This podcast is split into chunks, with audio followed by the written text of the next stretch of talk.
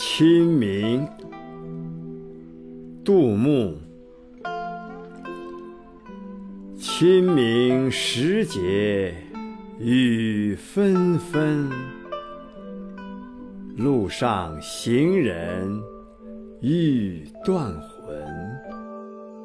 借问酒家何处有？牧童遥指杏花村。春天里最让人忧愁的时刻，就是清明了。一个春天的细雨，都是为这一天而下的。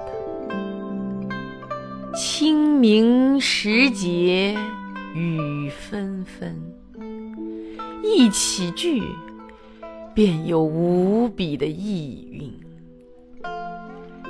清明是个矛盾的时节，祭祖思亲，也踏春赏花。清明祭祖的情感是悲喜参半的，与父辈、祖辈相处的温馨时光会涌上心头。与他们诀别时的伤心时刻和人生遗憾，也会浮现在眼前。一个时节，似乎将一切都聚拢来了，悲喜交集。这个时节，就好像崔莺莺听到了张君瑞的一声。走也，顿时令人松了金钗，小了腰围。清明是平声，时读的不很长，节是个入声字，声音又响又短，一收束，情绪。便涌来了。更何况这时候，初春的雨，朦朦胧胧、分分绵绵的飘来，这是无边无际、无形无声、恼人的雨呀，使人的忧思若有若无的飞扬起来。却又无处可去，无处着落。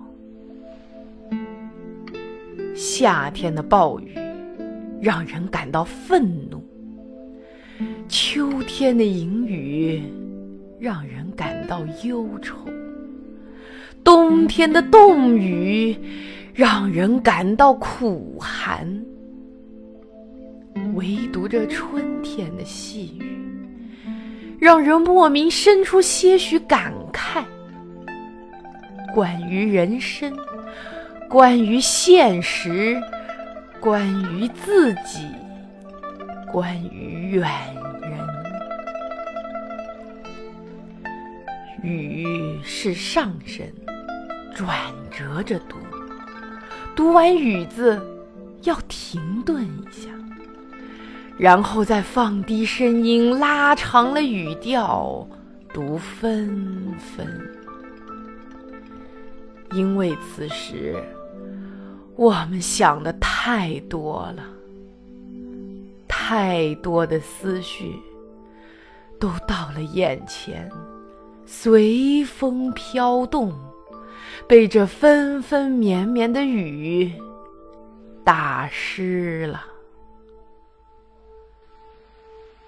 这时候，行人是最为烦恼和焦灼的。祭祖远在故乡，行人却在他乡。若是在客舍驿站，还可放上祭品，遥对故里祝祭一番。可是行人却在路上。断魂是一种乡愁的滋味儿，偏偏还是这个特殊的时候，不是中秋月圆那种刻骨的温馨，也不是重阳祭菊那种遥远的安慰，这是一种带着歉疚的忧伤。今天故乡的祖茔有人祭扫吗？我是一个故乡的孩儿呀，这时候我应该在坟前焚香礼酒的呀，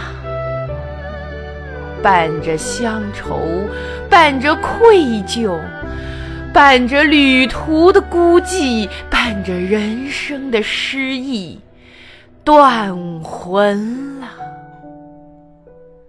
一个玉字，一笔凌空，诗意便在一种缠绵的思绪中荡漾开来。有什么可以慰藉这似断非断的乡愁呢？怀里有那一壶从故乡带来的泥土吗？行囊中有母亲娇妻缝制的衣襟吗？最好还是那一壶异乡的春酒呀，用来遥遥远远的祭祖，也用来痛痛快快的浇愁。饮酒是精神回家的通途，从陶渊明到李太白，杜牧的心里早就有了这一张饮酒的地图，早就有了这一张通向精神家园的旧船票。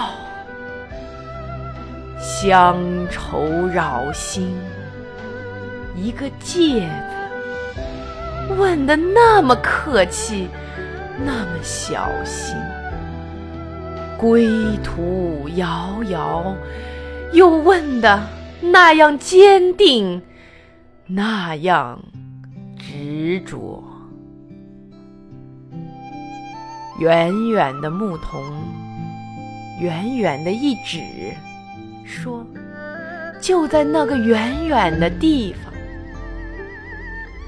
遥指写的太模糊了，但这是这种模糊，才更有魅力，更有诱惑。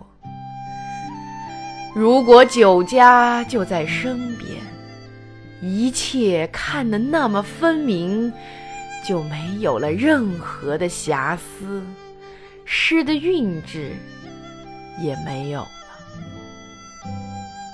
正因为回答的是个木头，所以才有了遥指。这是孩子的语气和神情，他说的很明确，却又不是很清楚。就像山间的浮兰，确实让你感到有，但又不让你感到在哪儿。这是一种弥散开来的情味。杏花村实在太温馨，太有家的感触了。于是乡情被无端的触动了。杏花鲜艳的颜色，好似家中儿女喧闹的欢声笑语。让人欢喜，让人疼，又像那端酒上来的皓碗红袖，盛满了思念。